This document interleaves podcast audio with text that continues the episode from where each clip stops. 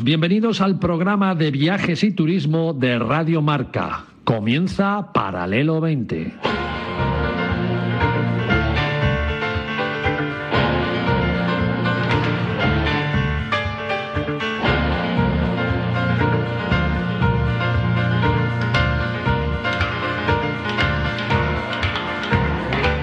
Paralelo 20, presentado por David Agüera, Marcial Corrales y su equipo de colaboradores.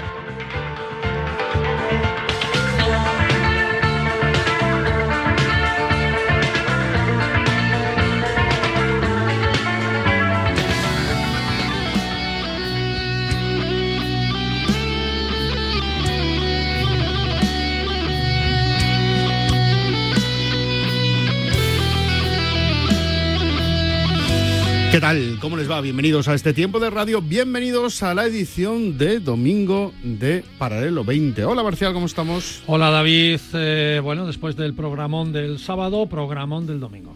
Pues sí, programón. Tenemos muchas cosas por delante, pero antes de empezar. ¿Sabes que la Academia Española de la Lengua ah, va a poner programón? ¿Lo, lo va a incluir? Lo va a incluir programón. Programón. Paralelo 20. Eh, mm, a mí me, hay, estamos en una época en donde se montan los belenes, ¿no? Estamos, hoy vamos a hablar de belenes además, ¿no? Bueno, pues hay un sitio en nuestro país donde se montan los belenes habitualmente y no hay ni una figura del belén. Eh, hace unos, eh, unos meses eh, se decidió que algunos de los trenes de larga distancia que llegan a Madrid, en vez de pasar por Atocha, pasará por Chamartín, por Clara Campoamor, ¿no? que se llama ahora la estación. Es, es, una estación bastante más pequeña que Atocha, ¿no? Aparte, Atocha es un recibimiento a Madrid espectacular, porque es preciosa la estación, ¿no? Es una de las estaciones de trenes más bonitas que hay. Bueno, pues ahora mm, esos viajeros de larga distancia, de algunos destinos, paran en Chamartín, que es una repito, una estación más pequeña, para el que no lo conozca y nos escuche fuera de Madrid, y es una estación en obras. Con lo cual, cuando hay un retraso, y por desgracia últimamente hay bastantes eh, retrasos de trenes, porque todavía la operativa de eh, Renfe con Irio, con bueno, pues la, la, tienen que pulir un poco porque acaban de llegar las nuevas compañías y es más complicado. ¿no? Claro. Eh, y cuando hay una avería, el otro día se averió un tren en un túnel y hubo que toda la parte de Levante, todos los trenes de Levante tuvieron un retraso, ¿no? Claro, hay solo una sala de espera, un, un salón de espera en Clara Chamartín, en Clara Campoamor. Se montan unos belenes, pero que la gente tiene que salirse a la calle. Eh, por una parte está mal porque hay que gestionar eso, porque a la gente pierde enlaces, es verdad que te devuelven el dinero, pero el día lo has perdido. Pero me llamó mucho la atención el buen humor con lo que se lo toma la gente. Porque estábamos ahí muchos, llevo un par de semanas viviendo estas situaciones y hablando con amigos que lo han vivido, y se lo toman tan bien que el otro día improvisaron hasta un concierto. Sacaron una guitarra unos chicos, se pusieron a cantar y la gente empezó a cantar y pasaron una tarde, bueno, pues dentro de que el retraso era de tres horas y media, que ya es horas, bueno, pues se lo tomaron con humor y disfrutaron. Por una parte, felicidades a los que se lo toman así porque no hay otra forma de Sí, tomarse. no, no de ideas, no sea que ahora les contrate Renfe para, para que amenicen las esperas. Y por otra parte, eh, te- eh, si no lo digo reviento, a las dos horas del retraso, dice la megafonía de Clara, de, Clara Campoamor. El din don din, perdonen las molestias, el tren no sé qué, sufre un pequeño retraso. Din don din. claro, se llevó una ovación. Claro, después de dos horas dice, no me diga usted que sufre un... Bueno, pues que lo solucionen y que la gente se lo siga tomando así de bien, que es la única forma de tomárselo, porque si no, bueno, pues te frustras y al final no vale para nada. Menudo programa tenemos hoy por delante. Madre mía, nos vamos a ir hasta Florencia, Qué bonito. hasta la Toscana, porque eh, el amigo Carlos Sobera ha estado eh, allí hace unos días y queremos que nos cuente uno de los destinos que a mí más me gustan. A mí me parece la ciudad más bonita de Europa. Eh, y además es que tiene tanto por descubrir, tanto misterio por descubrir, que me parece un destino único, único en el mundo. Después estará con nosotros Fran Contreras. Hola, Fran. Buenos días, sonrisas de colores, feliz domingo. ¿Cómo estamos? Preparados para montar el Belén. Pues además de verdad. Y, y- y nunca mejor dicho, ¿no? Porque es tu Preparados, especialidad hoy. es tu preparados para montar el Belén. Nos vamos a un destino que a mí me ha sorprendido mucho. ¿eh? Cuando me has dicho, a mí me sonaba más a vinos que a belenes. Sí, y a pastitas de monjas. Alberto podría a repostería de monasterios. Nos vamos a Tierra de Campos, a los horizontes del camino y a, a la que fuera una de las casas madre de la todopoderosa orden del Cluny, a Carrión de los Condes, a Palencia, a, a descubrir un monasterio fascinante y a descubrir el Museo de Belénes o el mayor museo de Belénes que hay en España y que ahora podemos visitar.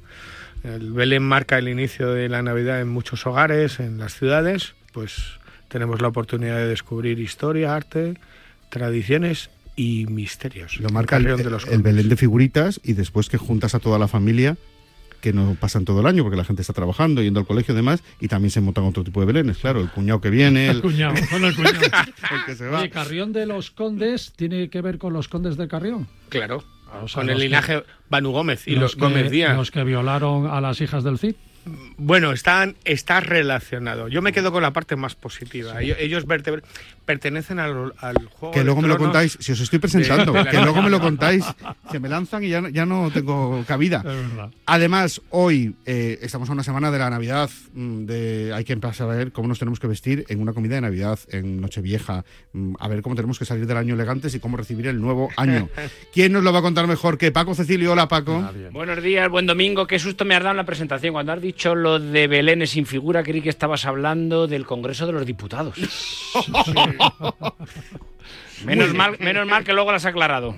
Lo hemos aclarado. ¿no? Otro Belén. Que hay, hay- hay que ir vestidos Sí, elegantes. sí. ¿no? El día de Nochebuena y el día de Nochevieja hay que ir bien vestidos. Y al Congreso de los Diputados también, imagen, Déjate el imagen, ima- No, no, pero también estaría muy bien en algún momento hablar de cómo ha decaído la imagen en el Congreso de los Diputados, de quién nos representan. Por supuesto. Vestidos, quieres decir. Bueno, vestidos. esa crítica viniendo de un modisto, ¿no? No, Pues, es, eh, pues es- es lo que corresponde, lógica, ¿no? es lo que, lógica. es lo que corresponde. Y cómo no, vamos a hablar de gastronomía con Alberto de Luna, que ya está por aquí. Hola, Alberto. Hola, ¿qué tal? ¿Cómo Buenos días. estamos? Pues muy bien. Bien. Ya eh, recién estrenado paternidad por segunda Sí, sí. vez. Ya pasé. eh, Parece que fue hace un mundo, pero sí, sí, hace dos semanas. No tiene, mucho- no tiene ojeras. No, no. La verdad tonal es la que mujer. Está, está durmiendo bastante bien. Bueno. ¿Duerme bien? Sí, sí. Sí, sí, qué guay. Cómo mola.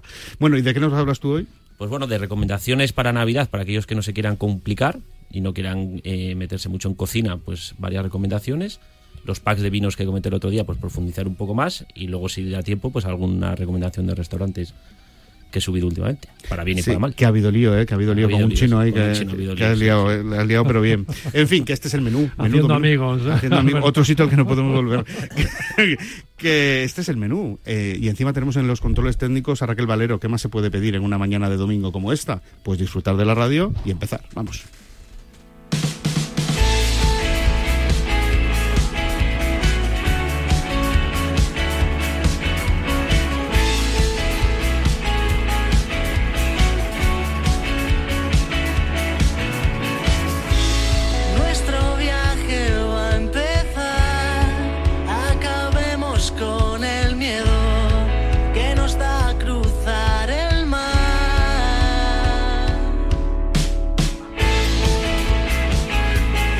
Pues empezamos este recorrido radiofónico por el mundo y lo hacemos en un lugar maravilloso y con una persona maravillosa. Por cierto, eh, lo he dicho antes, mm, no creo, o de las que yo conozco, no he descubierto una ciudad más bonita que, mm, que Florencia. Eh, Florencia que fue eh, Italia, capital de Italia, que los Medici pusieron en el mundo, que fue el, el lugar donde se creó lo que hoy conocemos como la banca, ¿no? Porque llegó de la mano de los Medici. O sea, tiene tanto, pero es que encima esa familia que tenía muchísimo dinero era una enferma por el arte, con lo cual, bueno, pues tiene el domo, que es una mm, maravilla, tiene esa, esa, esa cúpula de Santa María de Fiore, que me parece mm, única en el mundo, bueno, tiene tanto por descubrir, paseando por esas calles, que, mm, bueno, pues hay una persona que le encanta viajar y que ha tenido la buena idea de irse a ese lugar y que nos lo va a contar de cine. Hola, Carlos Overa, Buenos días. ¿cómo estás? Buenos días. Voy a empezar llevándote la contraria. La ciudad más bonita, pues probablemente no hayas estado en ella y por eso no lo sabes, es Bilbao. Luego ya. Sí, sí, sí.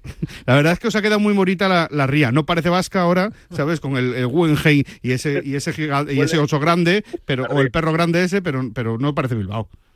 es un perraco ese, ¿eh? Es, Es un- pero que Bilbao era cuando tú te metías la mano en la ría y, te- y salía el hueso, ¿sabes? Eso era Bilbao. Ahora ya habéis perdido toda la esencia. Ahora, ahora parecemos una sucursal de París. exactamente. Exactamente. Bueno, que has estado hace, hace poquito en Florencia, ¿no? Sí, pues estuve a principios de, de mes de noviembre en Puente de Todos los Santos. Bueno, estuve yo y, y- y toda España, ¿eh? porque yo no paraba de ver españoles en Florencia. Yo decía, pero bueno, pero ¿quién diablo se ha quedado en España? Joder, es una cosa tremenda. ¿Y qué? ¿Te gustó?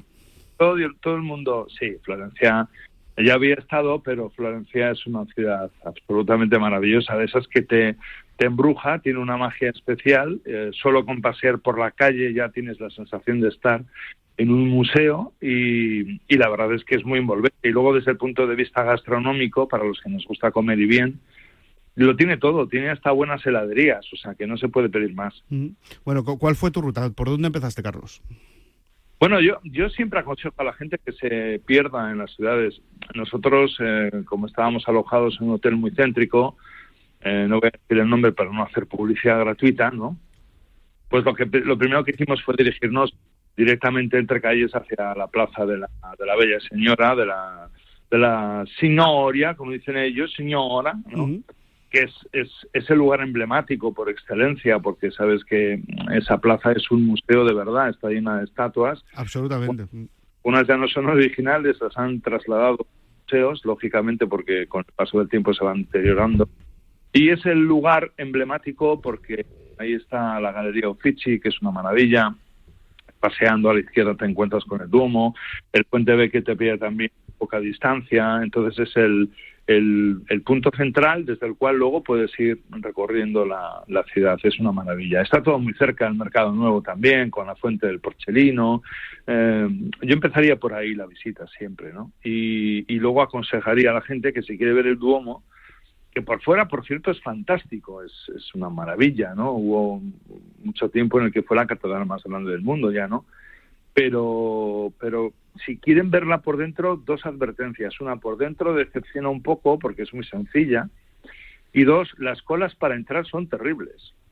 O sea que más vale ir en una época que no sea de, turismo, de consumo. O sea, eviten puentes, eviten vacaciones de verano porque pueden estar tres horas en la cola para entrar al Duomo. ¿eh?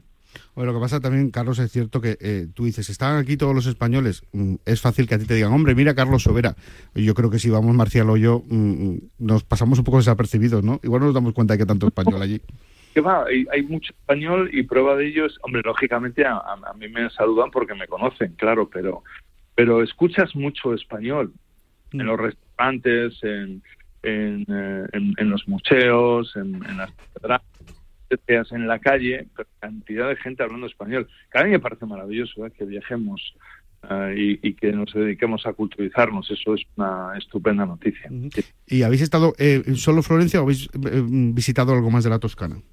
No, visitamos, atravesamos la Toscana porque eh, una de las cosas más bonitas que, que hay, eh, tengo yo por aquí, no, no os preocupéis, eh, una de las cosas más bonitas que existe es recorrer la Toscana en coche, porque los paisajes son maravillosos. Yo, por ejemplo, que soy un amante de la Ribera del Duero y también de La Rioja, y que son paisajes extraordinarios y que siempre los he tenido en alza, cuando llegas a la Toscana y recorres la Toscana, se te cae la baba. O sea, es una zona espectacular. Los son absolutamente maravillosos. Tiene una orografía, además, muy divertida porque hay montaña, hay llanura, hay valle, o sea, es, es ciertamente es un espectáculo para los sentidos. Yo recomendaría a la gente que atravesara la Toscana y, y que fuera recorriendo, porque hay muchos pueblos pequeñitos, medievales, que se conservan extraordinariamente bien y que visitarlos es una gozada y además cada uno te puede llevar como mucho una horita porque son realmente pequeños y son de pueblos que, que solamente hay ya pues en Francia, en Italia, en España y poco. Eh, no, te, no te muevas mucho, que pisas el cable y a veces se nos va, ¿eh? Eh, tienes ahí el cable eh, a puntito de romper. Eh, Marcial, tú tenías una, una anécdota, me decías. En Florencia. En Florencia. Bueno, a mí Florencia me encanta. Yo soy de vuestro equipo, ¿no? Es símbolo ahí del, del Renacimiento. Yo creo que el barrio antiguo de Venecia es el más bello de Europa, sin ninguna duda, ¿no? Pero sí tengo una anécdota muy curiosa ahora que habéis nombrado el Ponte Vecchio, que es que yo asistí a un, a un Challenger de golf.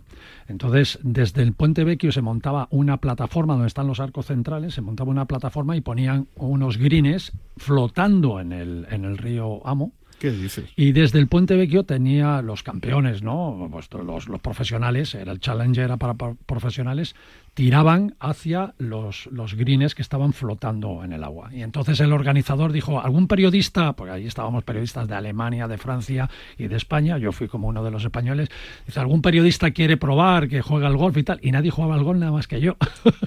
y entonces dije, por supuesto que sí. Y tú me ves en la, Como si fueras de Bilbao, ¿no? en la plataforma con miles de personas a los lados del río y tirar cinco bolas de golf, digo, como se me vaya alguna y rompa un cristal de esto de los palacios, no me vuelva a recibir en Florencia. Pero no, lo hice medianamente bien.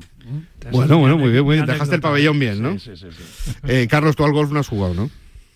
En la vida, ¿eh? No, no, no en Florencia, en la vida. En la vida. En Florencia ni fuera de Florencia. Eh, la gastronomía, ¿qué, qué hablamos de la gastronomía?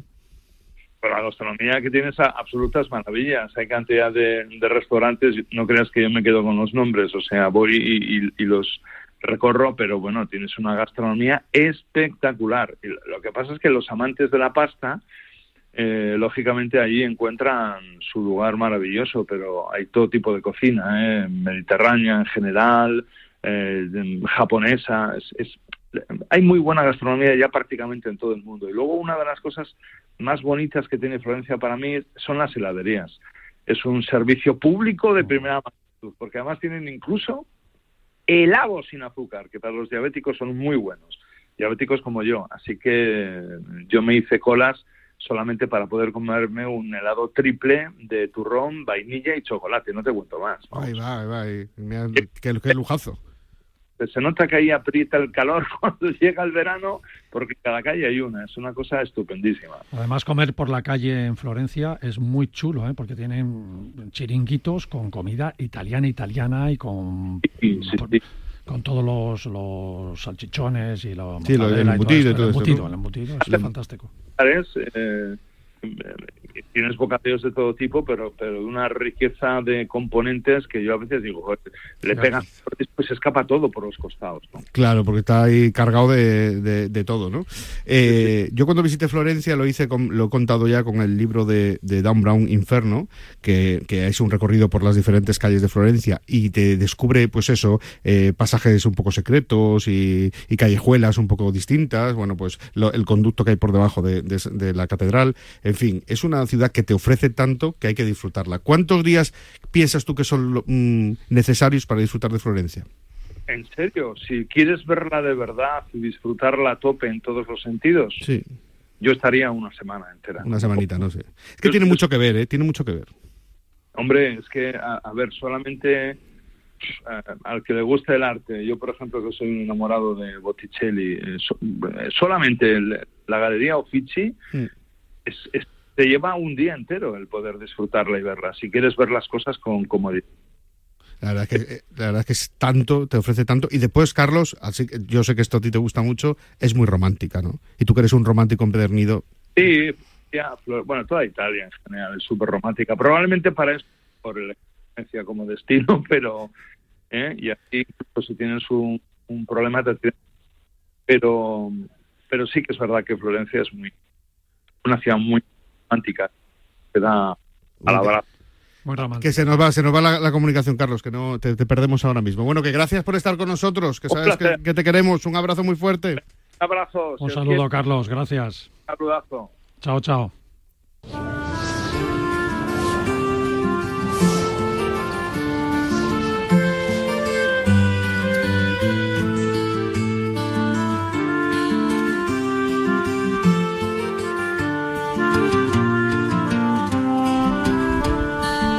Vas a permitir, David, que, que en todo lo que habéis contado de Florencia haga una parada especial, muy cortita, en la iglesia de la Cruz, de la Santa Cruz, Sí, donde está enterrado Galileo, Miguel Ángel, Maquiavelo, Leo- Lorenzo de Medici. Es, es una iglesia Es una espectacular, espectacular. La verdad es que sí.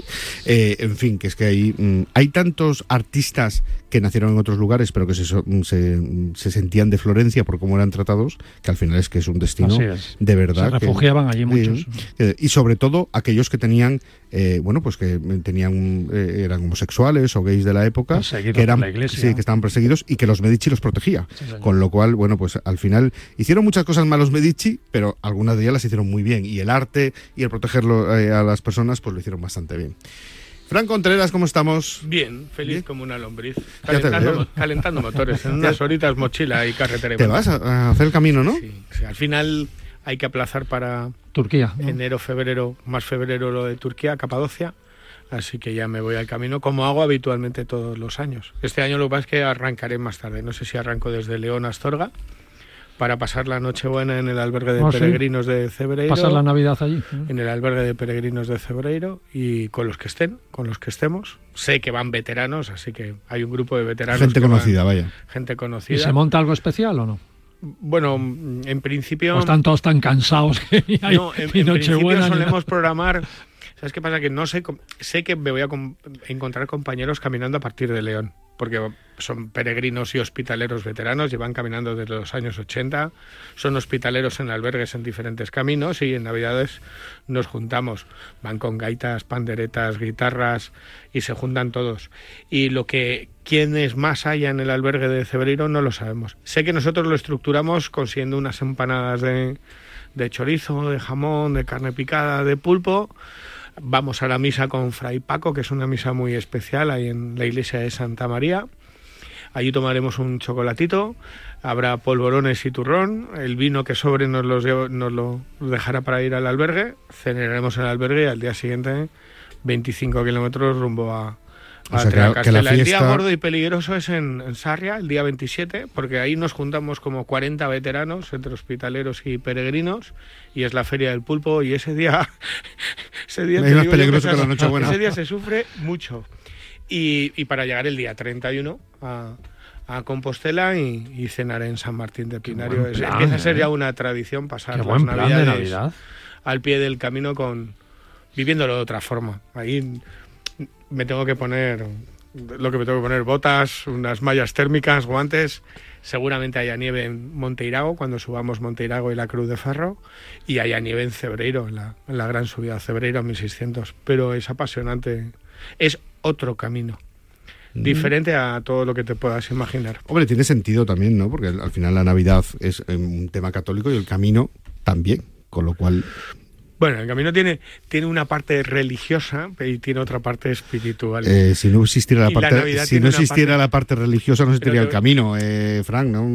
Yo te lo- te- le voy a dar la vuelta a la tortilla. Yo, por ejemplo, no celebro la Nochebuena y la Navidad.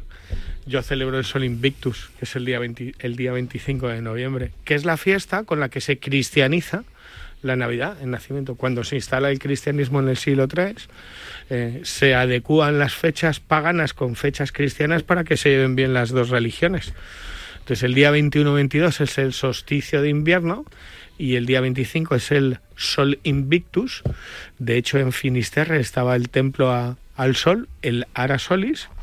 Bueno, hay una mezcla de todo, respetando todo, pero tiene mucho de espiritual, además de, de religioso.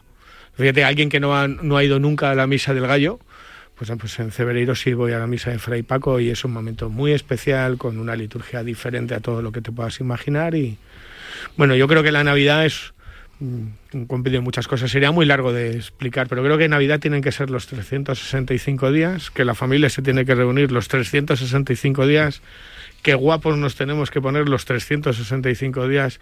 Esto es, la Navidad está muy bien para otra serie de cosas. Yo tengo Yo otra me reúno con mi familia todos los días. Pero delicado porque si no, como dice Alberto, empezaré a perder seguidores en Eh, las redes eh, sociales y digo lo que pienso de la Navidad, ¿sabes? Que la marca un centro comercial. Anda, vamos, tira. Bueno, eh, tira millas. mira, Vámonos a estamos Carrión en de los Condes. Venga, los te voy a, condes, te voy a hablar de algo que marca la Navidad, que también es pagano.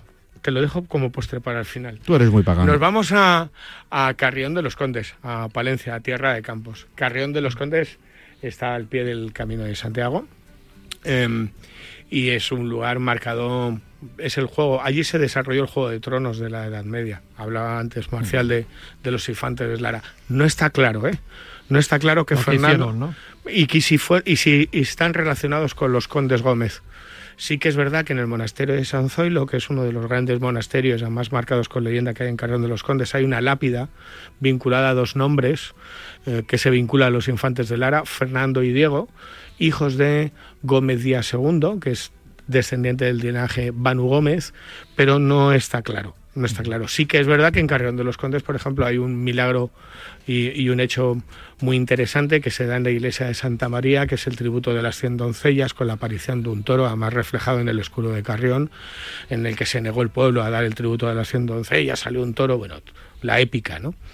Bueno, nos vamos allí porque hay un monasterio fascinante, que es el monasterio de Santa Clara, que fue fundado por monjas de Santa María del Páramo en el siglo XII, del cual fue abadesa una monja milagrosa contemporánea de Sor María, de, Sor María Jesús de Ágreda, la Dama Azul. Ella es Sor Luisa de la Ascensión, más conocida como la Dama Marrón o la monja de Carrión, una monja prodigiosa porque fue asesora de Felipe III, asesora real, tenía el don de la bilocación como Sor María Jesús de Ágreda, se escribía con ella cartas, veía el futuro, eh, hacía todo tipo de milagros. Y nos vamos a ese monasterio porque es el lugar donde desde diciembre, todo el año, pero ahora desde diciembre hasta el 4 de febrero vamos a encontrar el mayor, la mayor exposición de belenes que hay en toda España. Mira, hace 19 años, Sor María Micaela, que es ahora abadesa, decidió comprar 12 belenes para ayudar a sus hermanas misioneras y dar a conocer su trabajo. Los compró a una ONG. Y desde hace 19 años en el monasterio han ido llegando todo tipo de donaciones de belenes. A día de hoy, hoy expuestos, si vamos, hay 2.223 belenes. 2.223. Dos, do, de los cuatro continentes, de 30 países diferentes, realizados en todo tipo de materiales y de todo tipo de estilos. Falta por catalogar las donaciones que han tenido en el año 2022, que no las han catalogado, las donaciones que han tenido en el 2023. Estamos hablando de que las clarisas de Carreón de los Condes tienen en el monasterio cerca de 3.000, 3.500 belenes. Ahora están construyendo un museo que lo van a ubicar, ha salido ya el proyecto de las antiguas queserías, así que todo el que se acerque a Carrión de los Condes y al monasterio de Santa Clara, si les puede ayudar a las monjas, que todo esto lo hacen de su bolsillo, no tienen ningún tipo de subvención. De, de subvención. Todos van a la inauguración a hacerse la foto, pero no tienen subvención.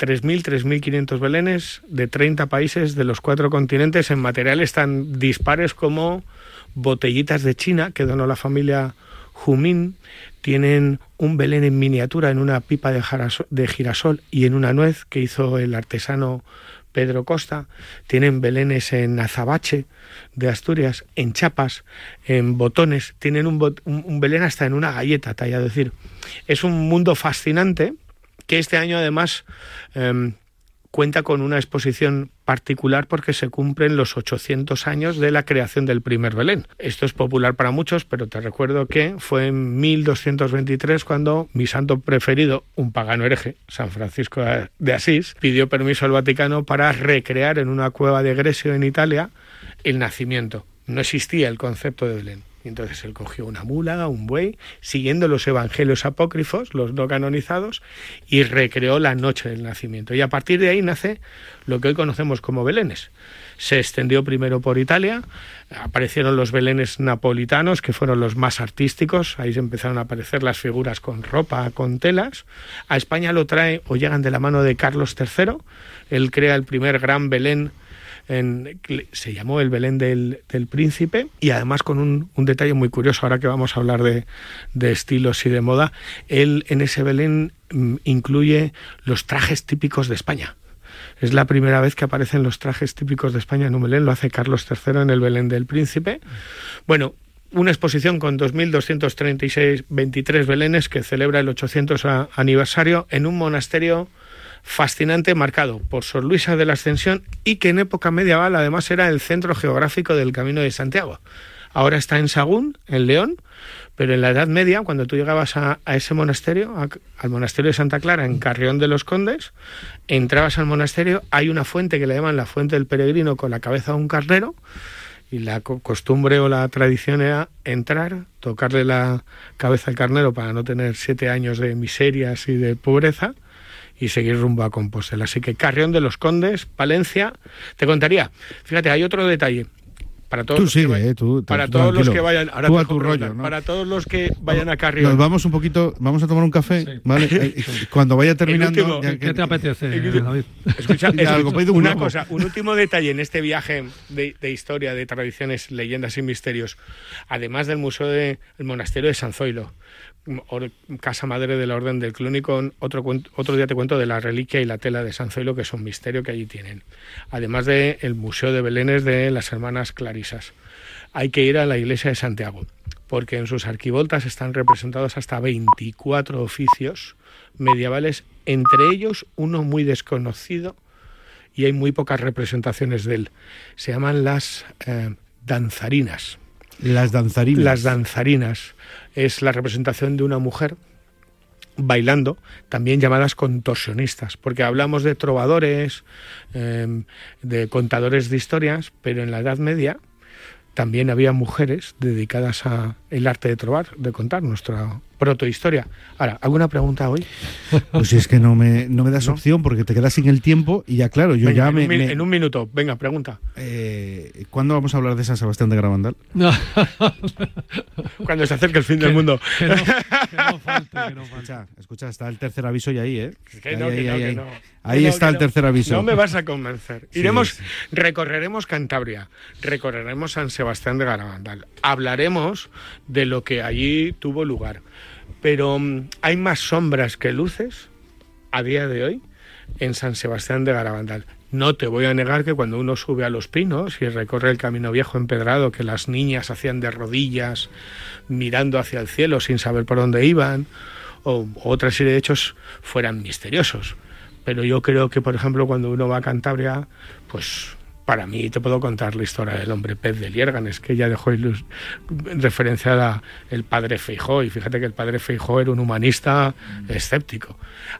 Pero bueno, iremos un poquito más adelante. Vamos, ahora de momento camino, que cojo la mochila y a ver si puedo contaros cosas diferentes del milagro de Cebreiro, de Portomarín, de Él sigue, Compostela. él sigue, él sigue. Él, él le va dando. La España mágica. Coge la linde Siempre. y, y va tirando.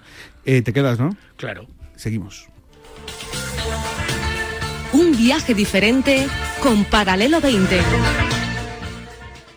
Siente la emoción del fútbol en Legends, el museo más grande del mundo en pleno corazón de Madrid, Puerta del Sol. Sumérgete en experiencias inmersivas, disfruta de un cine en 4D y admira las camisetas de las leyendas del deporte. Si el fútbol es tu pasión, no te pierdas Legends, The Home of Football. Compra tus entradas ahora en entradas.com. Vive el fútbol en Legends. Colaboran Marca y Radio Marca. Lo que oyes no es un corral. Son todos los que confían en encargar la lotería de Navidad en el Pollito de Oro. ¿Tienes un bar? ¿Tienes una empresa? ¿Te toca este año ser el encargado de la lotería de tus compañeros? El Pollito de Oro se encarga de todo. Te gestionamos y personalizamos tu lotería de Navidad y nos desplazamos a tu empresa. También disponible el décimo virtual. Entra en www.elpollitodeoro.com y llámanos 676-826-164. Juega con responsabilidad mayores de 18 años. Viaja con nosotros en Paralelo 20. Aprenderás a ver, no solo a mirar.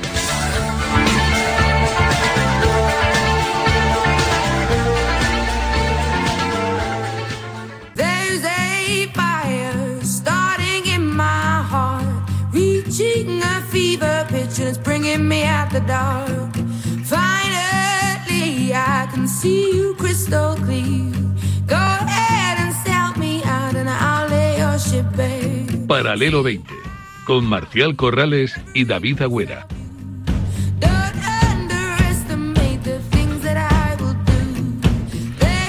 Bueno, esto de la moda eh, aplicada a la Navidad, a mí me gusta mucho, aunque yo tengo una solución muy fácil.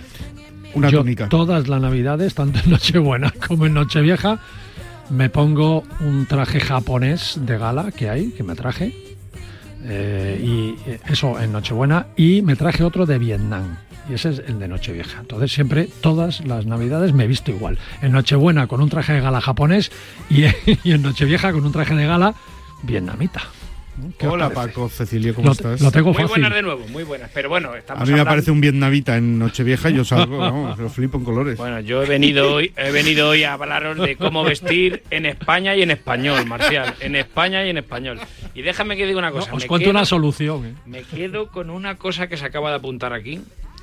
Hay que vestir bien los 365 días del año. Eso me lo apunto, David y Marcial. No, no, es, desde luego. Hay que ir- además él hace, hace gala de ello, ¿eh? porque como verás, trae un look eh, Bueno, yo soy un impecable. poco mochilero. Desde primera trae- hora de la mañana hasta primera.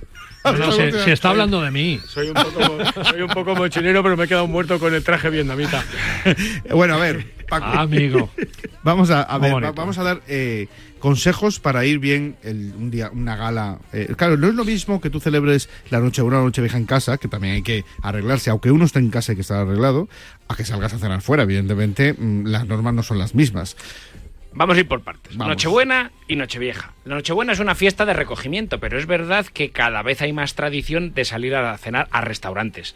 Costumbre que hace 10 o 15 años era imposible porque los restaurantes no abrían y ahora se está poniendo de moda abrir los días 24 también el restaurante. Encantados los que sirven en los comedores, los entonces, camareros y las camareras. Digamos que el día 24 es una cena más de recogimiento más familiar y aún así todavía se sigue cenando mucho más en casa que fuera. Luego, para esa cena que vas a tener en casa, lo primero respeto a los comensales y respeto a la religión. Y hay que vestir bien, o sea, fuera pijamas, fuera chándal, fuera camisetas del Real Madrid, del Atlético de Madrid, del Barça o de la selección española o del Betis o del Sevilla o del Recreativo de Huelva y vistámonos bien. No sé si ya con el traje, con el kimono mexicano, vietnamita o, o- No, vamos a hablar que estamos en España. ¿Qué menos, qué menos que ponerte? Incluso yo te diría, yo me quitaría hasta los vaqueros. ¿Qué menos que ponerte pues una camisa lisa como la que lleva David o una camisa de cuadros como la que lleva Marcial, pero planchadita? No lo digo por las vuestras que están impecables, lo digo en general. Bien planchaditas, bien aseaditos, hay que peinarse, hay que afeitarse, un pantalón chino, en fin, vistámonos bien para esa cena tan religiosa y tan familiar. Mm, Me parece estupendo. Hombre, yo creo que es más religiosa la Nochebuena, ¿no? La Nochevieja al final es más festiva. Claro, entonces, si ahora pasamos a la Nochevieja, la Nochevieja, salgas o no salgas, cenes en casa o cenes fuera, cenes en casa, te tomes la sube y te marchas de fiesta, en general es una fiesta mucho más festiva. Luego ahí ya si quieren nos podemos poner la licencia del traje, o la pajarita roja, o la corbata, o lo que te quieras poner. Y si vas a salir después de las uvas a una fiesta, o vas a cenar fuera y vas a tomar las uvas en el restaurante y luego vas a seguir de fiesta, pues te puedes poner muy elegante. Efectivamente, se puede uno vestir ya diferente a la manera en la que te has vestido el día de Nochebuena en tu casa, porque no se concebiría que puedas salir con una camisa de sport y un pantalón chino a cenar el día de Nochevieja, sino que ya tienes que salir con un traje, un traje negro, un smoking, o lo que ya te quieras poner, o una americana negra con un pantalón negro, que una americana de terciopelo que se llevan muchísimo y queda muy bonita, con tu pantalón negro, en fin, con tus zapatos adecuados. Bueno, ahora ya más que los zapatos se llevan mucho más los sneakers que los zapatos. El zapato casi es un accesorio que ha quedado, no se iba a decir que de modé, pero desde luego poco utilizado. Es verdad que se está poniendo muy de moda lo del traje con, con deportivas, ¿no? Sí. Eh, cada, vez hay más gente que utiliza el traje con deportivas. Pues sí, ¿no? si tienes que ver aquí que veo que hay grandes influyentes y grandes influencers de redes sociales. Yo no lo soy, yo si, lo soy. sigues a cual- si sigues a cualquier equipo de fútbol, menos el Cholo Simeone que sigue utilizando zapatos, casi nadie ya lleva zapatos con los trajes, los futbolistas o la gente, en fin, esta que puede seguir por redes sociales de los equipos de fútbol, cuando viajan, viajan con traje, pero todo van con Bueno, los si eres, si eres un tío con mucha pasta y además famoso, da igual lo que te pongas, pero si eres eh, de Pero también- barrio, también es sales, sales con, la mis- con el mismo traje que tiene Beckham y las mismas zapatillas y quedas como una hortera. No, pero es verdad, el primero que trajo a España lo de las deportivas con, eh, eh, traje fue Emilio Aragón. Oh, fíjate sí, tú si sí, hace sí, años, ¿eh? presentaba VIP Noche y VIP Guay y se ponía en VIP Noche el traje Y con pajarita y... y- se ponía en playeras porque lo había visto en Latinoamérica. Cuando sus padres presentaban en Latinoamérica había visto que presentadores se las ponían con los trajes Las y se lo trajo. Las famosas All Star en blanco. Ahora se lleva otro tipo de zapatilla, no se lleva esa zapatilla para vestir con un traje, bueno, se llama las típicas sneakers, pero sí, sí, el primero que lo puso, sí, sí. es- Ah, mira, mira. Oye, muy chula, las de Marcial, El- muy chula, por el- cierto. pues eso, el primero que lo trajo fue Emilio Aragón, fíjate si hace años. ¿eh? Sí, sí. Y, Y fíjate si mm, al cabo de los años se, se ha puesto de moda, que es verdad que yo, mis amigos cuando vienen de traje o hay una celebración, el otro día en una boda, todos en la boda, los, todos los que eran los solteros, es verdad que son más los solteros, iban en traje y player y deportiva. Yo creo que más que soltero. Yo no me veo, ¿eh? con Yo creo, que, yo, creo, yo creo que más que estado civil, da igual soltero que casado, yo creo que es eh, por edades. Hasta los 40 años más o menos. Y a partir de los 40 la Pues yo, gente te diría, el yo te diría que tiene mucho que ver el estado civil, porque eh, yo cuando digo soltero, sé soltero, separado, divorciado, me da igual. El que iba solo sin pareja, iban eh, en deportivas, y los que iban con pareja, iban con el zapato. A ver si te no estoy- sé si tiene algo que ver. Yo soy especialista en leer entre líneas. ¿Quieres decir que se liga más con sneaker que con zapatos? Posiblemente das un, un toque más juvenil. ¿Vale? Cuando ya tienes ciertos años, pues das un toque un poco más juvenil, ¿no? Y como, bueno, cuando pasan este tipo de cosas, queremos regresar un poco a, a- a nuestra juventud, pues yo creo que, que va más eh, por ahí, ¿no? Pero con decoro. Volvamos a la Con juventud decoro, con decoro. con ¿eh? Y sabiendo que seguimos teniendo, que Bueno, tenemos yo- los años que tenemos, ¿no? Yo traje con zapatillas de deporte, no. O sea, tú no sigues me siendo- veo. Tú estilo, Pero no me veo nunca. tú no estilo me he visto Cholo nunca. Simeone, ¿no? Yo Estilo Cholo Simeone. Pues elegancia. Un tío muy Un buen elegante. ejemplo. Elegancia. Cholo es elegante. ¿Y tú eres de ponerte A con...? mí me parece una horterada llevar traje con. ¿A que sí? Deportivas. Claro, Vamos. total. Otros, Total, doce- total. otros 200 menos. otros 200 menos. Desde que está en Radio Marca va bajando sus seguidores, sus followers. Vamos a ver. Alberto, por ser sincero, que es una de las mayores virtudes y su honestidad le está A ver, al Alberto. Alberto, pero yo, yo uso traje con deportivas, no pasa nada. A mí es que me, me parece incompatible, no sé. Me parece como hortera, no sé. O sea, el traje se lleva con un buen traje y sus zapatos. Claro que sí, hombre. Calcetín negro y ya está. Otra cosa es que Pregunta, lleves. Alberto, ¿y con traje corbata o sin corbata? A ver, yo el traje con corbata, pero yo, por ejemplo, a veces en el despacho voy sin corbata Claro. también. Con traje. Con Pues es lo mismo. Bueno, no, con traje, traje no. Es más perdona, vale. eso, yo Es creo, pantalón ¿eh? de vestir y blazer. Eso es otra cosa. Es- Pero claro, con traje claro. sin Con corbata, con traje, traje, eres, sí. vienes de una despedida no. de, No, a, no, las no. nueve a las nueve de la cuando voy a mañana. boda, o sea, sí, a mí me gusta mucho el traje cruzado, por ejemplo, y, y hay que llegar a casa después de la boda tal cual como, como saliste. O sea, impecable. Eso le dice, eh, le dice una, una amiga mía a su marido corbata torcida. que hay que Ah, llegar como saliste y entonces él sale de gatas. A gatas ya para volver exactamente igual. Tiene que decir que ni cenaba, ni comía, ni bebía. Hay que salir igual que vuelven, ni cenas, ni comes, ni bebes. Eh, ¿Qué viene para la temporada que viene?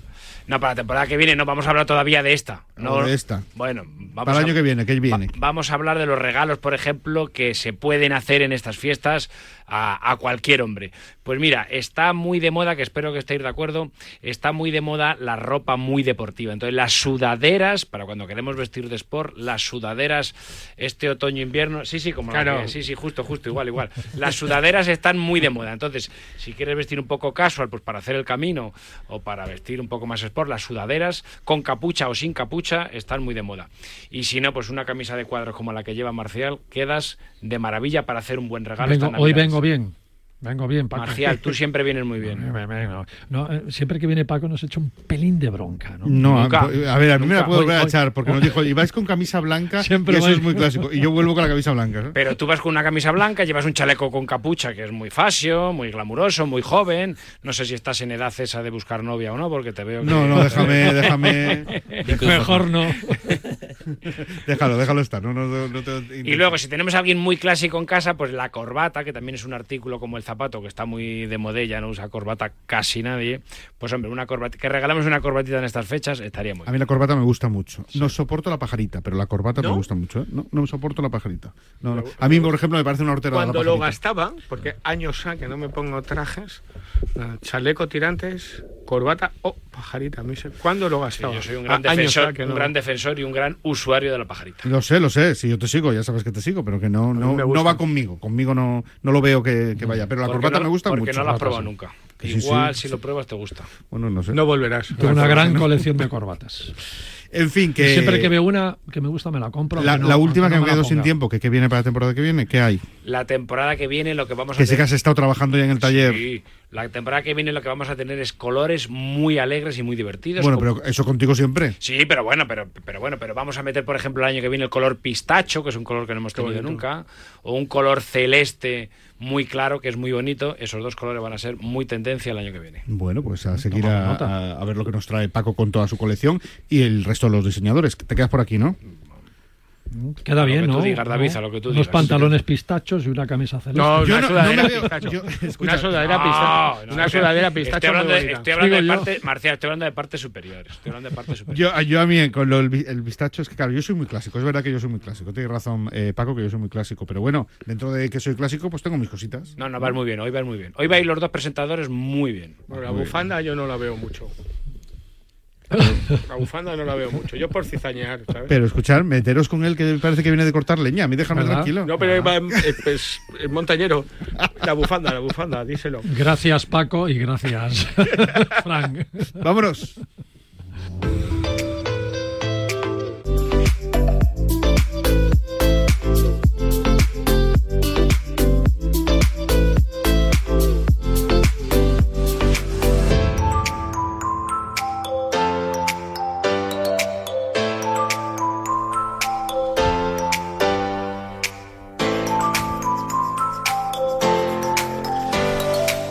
Vamos a hablar un poquito de SAP, que desde 1900 ofrecen soluciones innovadoras y eficaces a las necesidades medioambientales y urbanas de las ciudades, con diseño, con ejecución y conservación de zonas verdes, parques y jardines.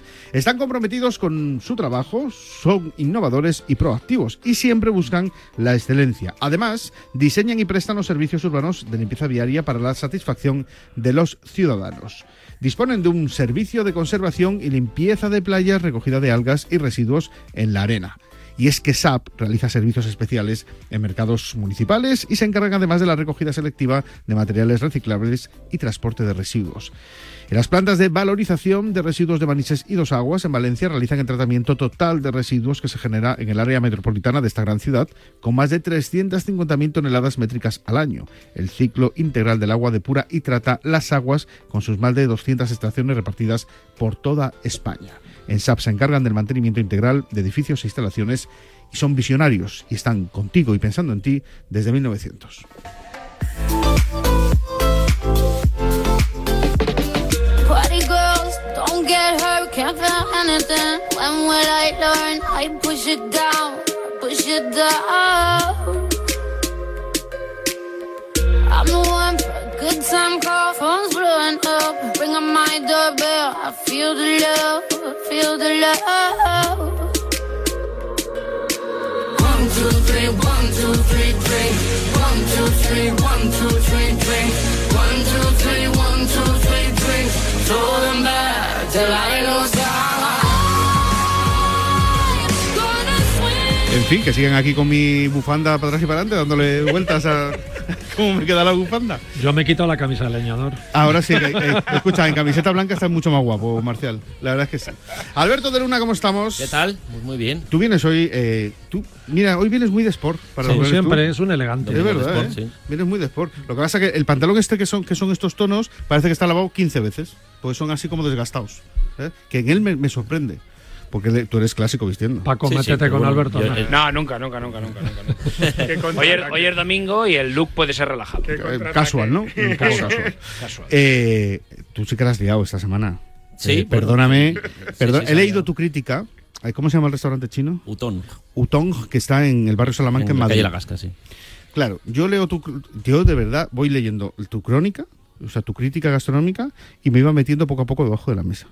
Porque me impe- imaginando al señor eh, chino, que, que- que es el dueño del restaurante. Después dices tú, porque hay un, un lector que dice, eh, hombre, no te metas así con algo así, ¿no? Y dices tú, ¿y quién nos protege a los que nosotros tenemos que pagar cuando nos dan un buen servicio? Claro, por supuesto. y tienes toda la razón. Pero claro, como eres tan veraz en lo que dices y dices lo que hay sin más, pues claro, te, te- te va dando una sensación como de Dios mío, ese hombre, la de la, no sé yo cómo, cómo se lo va a gestionar. No, es verdad, yo al final siempre lo he dicho, yo escribo para el cliente, no para los restaurantes. Entonces yo pienso, yo aquí gasté 150 euros, que fue literalmente tirarlos a la basura. Entonces, pues cuento, obviamente con mi lenguaje, pues que puede ser un poco más rudo que, que, que otros Eres estilos. directo, más- más que eres sí, directo, pero ¿no? quiero decir que si tenía que usar la palabra de un mierdón, pues lo, lo digo. Quiero decir que hubo un, un lenguaje coloquial, pero yo siempre digo que lo cuento como si lo contase a un amigo, ¿vale? Entonces, eh, realmente la comida me pareció infame. Es decir, pues los dim sum, los rollitos, era de estos que te puedes comprar en el supermercado. Y luego el pato pequinés, eh, que es como la gran especialidad, y te empiezan a contar un rollo de dónde viene el pato y cómo lo hacen y tal. Pues entonces puse que todo ese rollo me parecía de estrella Michelin y que en este chino me, me resultaba más falso que la palabra de Pedro Sánchez. Y entonces, bueno, bueno, la que se ha liado ahí, yo no, no quería meterme en política porque tampoco era un comentario de tal, pero era, bueno. era como una forma de hablar. Sí, ¿no? como No- un no chiste tenía como más, tal, más- y a raíz de ahora ¿no? de todo lo que está pasando y tal, bueno, pues no sabes la cantidad de seguidores que he perdido. Pero cientos. Por poner esa frase. Por poner dices. esa frase. Ah, bueno. Que me parece un poco loco el, el- el dejarme de seguir. Imagínate, tú me sigues por la gastronomía, que te ofenda tanto esa frase, que tampoco es que me está metiendo O sea, con nadie. más por la frase que por. No, no, por, el no, por el contenido. contenido, por el contenido cero. nada, es por la frase. por la frase. Entonces ya se, se enredó ahí, pues todos esos rollos políticos y tal, comentarios, se enfrenta la gente entre sí y tal. Entonces, joder, me parece que a veces la gente con la política está, igual que con el fútbol, se altera Tenemos la piel muy ¿eh? fina, ¿no? Últimamente tenemos la piel muy fina, sí es cierto. Sí, sí, sí, sí, es cierto. Pero que sí que pasa con el fútbol también. Y al final, bueno, pues ya está. También pues, pues es un chascarrillo sin más, ¿no? Que tampoco Sí. tiene ma- mayor Una broma, importancia. como podía haber hecho de Feijó en otro momento, de Abascal o de O- o quien sea, vamos, que no- Oye, tenemos que crear el departamento de rescate de los damnificados. ¿eh? Porque hay que darles otra oportunidad también, ¿no? ¿A cuáles? A, los restaurantes. Claro, a los No, pues restaurantes. yo, no, yo no o sea, tú vas y, y Yo no quiero dar otra oportunidad. Alberto, O no. sea, obviamente no voy a gastar dinero ahí ni voy a invertir mi tiempo. que eso no tiene solución ese pero, chino. o Tendría sea, que cambiar completo. No es que tuvo un mal día. Nadie tiene segundas oportunidades. O sea, el pan chino lo- se puede ver en el vídeo, estaba congelado por dentro. Y he subido un vídeo. Sí, sí, lo no, tocas con el dedo. O sea, que son cosas que no, que no. O sea, no tiene solución. ¿Y el, Paco, ¿Y el pato estaba bueno o no? O sea, el, el- el de aperitivo del, del pato te ponían un trozo de pan bimbo revenido, que era ridículo, con la piel del pato, y luego eh, como una hueva que venía como caviar, que era ridículo ese, ese aperitivo. Y luego lo que es el pato en sí, pues bueno, no, correcto. Pero hay por la zona muchos chinos mejores, Don Lai, China Crown, Cheyang, Asia Gale y tal, que no entiendo cómo este chino sigue funcionando. No, no, no entiendo. Y encima cuentas que fue la última petición de tu mujer antes de dar a luz. Sí, fue justamente el, el- o sea, dio eh, a luz el martes, pues el, el fin de semana anterior le apetecía pato pequinés y un chino y dije, bueno, pues vamos a probar este que está cerca de casa, porque nosotros ya los conocíamos y nada, 150 euros tirados a la basura totalmente. Bueno, pues. eh, Así que-. Me mira Martín como diciendo, yo paso. He pedido segunda oportunidad. Pe- Pero, pero, Y me ha pero costado la cabeza. lo- lo- pero lo maravilloso de Alberto es su sinceridad y la honestidad. Porque pero si por eso triunfa. nosotros le Alberto. defendemos. a ¿eh? Alberto hay que seguirle Aquí se le defiende. por su Alberto. sabiduría y experiencia y, y con, con la gastronomía. Entonces, puede haber una segunda oportunidad, pues a lo mejor el año que viene, el, el año que viene. Pero, pero yo creo que, Mira, mira, una, que una tengas de las, 200 menos. una de las claves es que, y lo ha dicho, ¿no? Yo he tirado 150 euros a la basura. Él, que presenta eh, facturas o tickets de puede ser de 1.500 euros.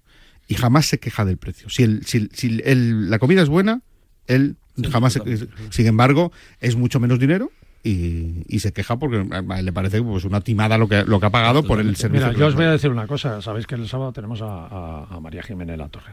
Tú te vas a comer con María Jiménez La Torre y podemos ir seis, cinco decir, "Jo, esto está buenísimo y María Jiménez La Torre, estás un poco subido de especias, está un poco requemado por aquí y tal. Claro, los que sois expertos en eso, sois un peligro a veces para, para los Hostia, pero que te saquen ¿no? un pan de gambas congelado. No, no, eso sí, eso hay cosas que claman. Que claman al cielo, sí. Una cosa con... Y además, yo doy opciones de otros chinos, quiero decir, no es nada concreto. Digo, hay otros chinos alrededor que pueden ser un pelín más caro, pero nada, una diferencia mínima y que están muchísimo más ricos. Entonces, bueno, no sé, eso fue la, la movida que hubo. Bueno, tú querías hablar de posibilidades de eh, comprar comida para comer Claro, en casa. luego quería hacer recomendaciones para Navidad, para Nochebuena o, o Nochevieja, aquellos que vayan a estar en casa, que es verdad lo que decía Paco, de que cada vez en Nochebuena va habiendo más restaurantes, no tantos todavía en, en Nochebuena, Nochevieja sí muchos, de hecho a mí cada vez me pregunta más gente por sitios abiertos, tendré que, que publicar alguna vez un post sobre esto.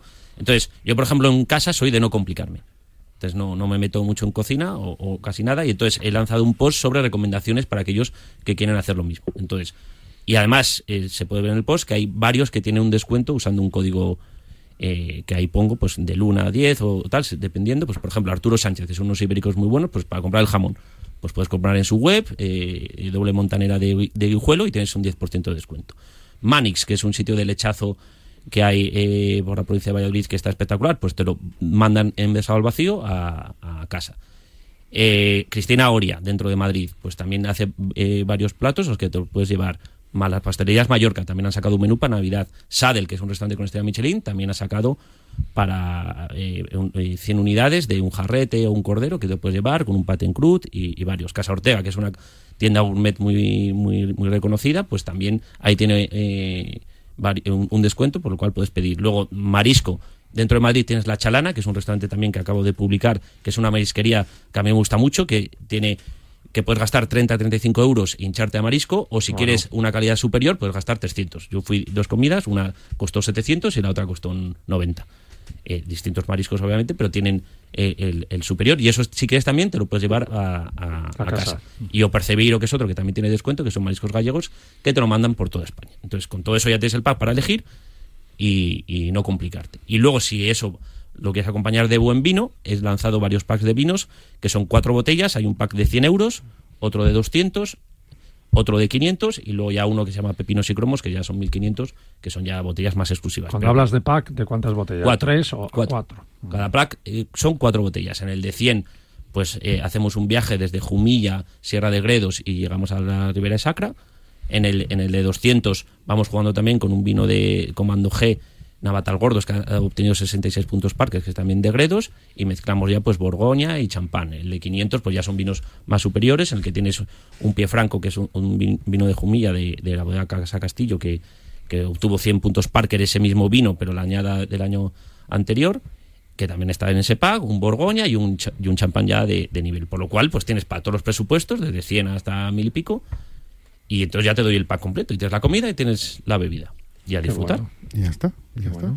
Y los puedes comprar en la Plaza Olavide 5 aquí en Madrid, porque lo hago junto a Vino y Compañía, o escribiendo ahí, como pongo en el post, te lo mandan por toda España donde quieras. Yo quiero decir una cosa, si me permites, David, que eh, cuando decimos marcas aquí, que nosotros somos partidarios de decir marcas, no hay ninguna apuesta publicitaria detrás. Es decir, Ah, tú sí, las sí, sí. estás diciendo porque tú las has probado. Totalmente. Porque totalmente. tú los- las estás poniendo. Y yo no me llevo tu- nada de eso. ¿eh? En tu yo, yo ofrezco- Instagram. yo siempre hago todo para el cliente. Esto es importante. O sea, yo hago todo para el cliente. Entonces son marcas, productos, tiendas que me gustan y que recomiendo. Exacto. Sí, pero que no hay ningún interés No- comercial no hay detrás, ningún interés Que comercial quede claro que está muy bien lo que ha matizado Marcial, sí, ¿eh? que, que las recomendaciones para lo bueno y para lo malo no viene nada por detrás. Simplemente es se prueba, es un experto y él recomienda lo que crea que es lo mejor para vosotros que nos estáis escuchando. ¿vale? Bueno, gracias. Nos vamos. Pues nada, un placer.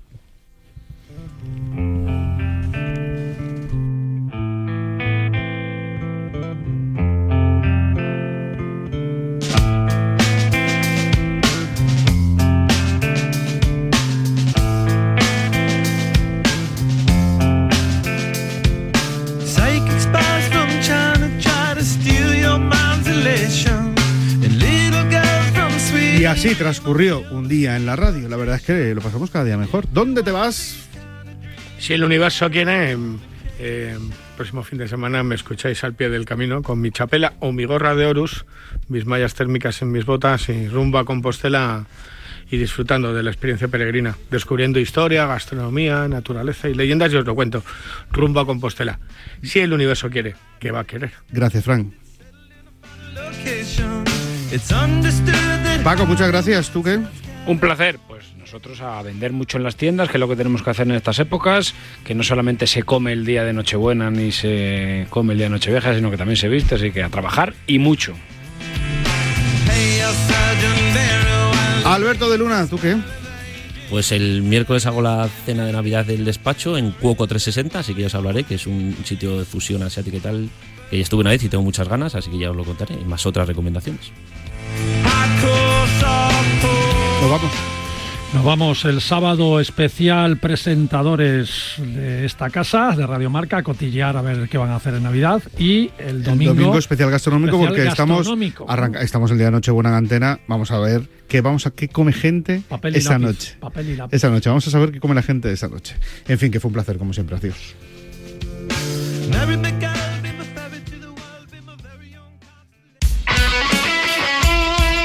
El deporte es nuestro. Radio Marca.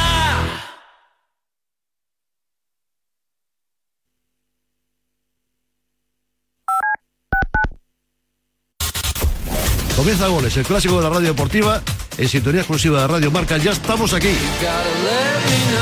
Goles es mágico. Goles es periodismo.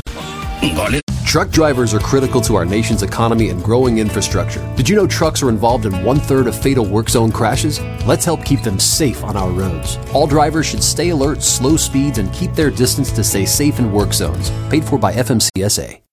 Hi, Mo here with Jet Black Tent. Car theft is on the rise. Protect your vehicle by keeping your valuables hidden. Now is the perfect time to take advantage of our exclusive offer. For a limited time, listeners can get their vehicles tinted for just $99. You can have up to five windows tinted on any car, truck, SUV, or even a minivan, and it comes with a lifetime warranty. With 17 convenient locations throughout the Bay Area, we're here to serve you. Call us today, 510 417 9600, or visit our website, jetblacktint.com. El coraje no es la ausencia de miedo, sino el juicio. A diario, arranca todas las mañanas en Radio Marca a las 7. Y a las 8 y cuarto, La Tribu, la mejor tertulia deportiva de la mañana, con sus gritos, su pelea, su pasión. En A Diario te enteras del tiempo, los goles, toda la actualidad del deporte, hay bromas, incendios deportivos, personajes. ¡Ah! ¿Personajes? ¿A quién te refieres con lo de personajes? Mm, Déjalo.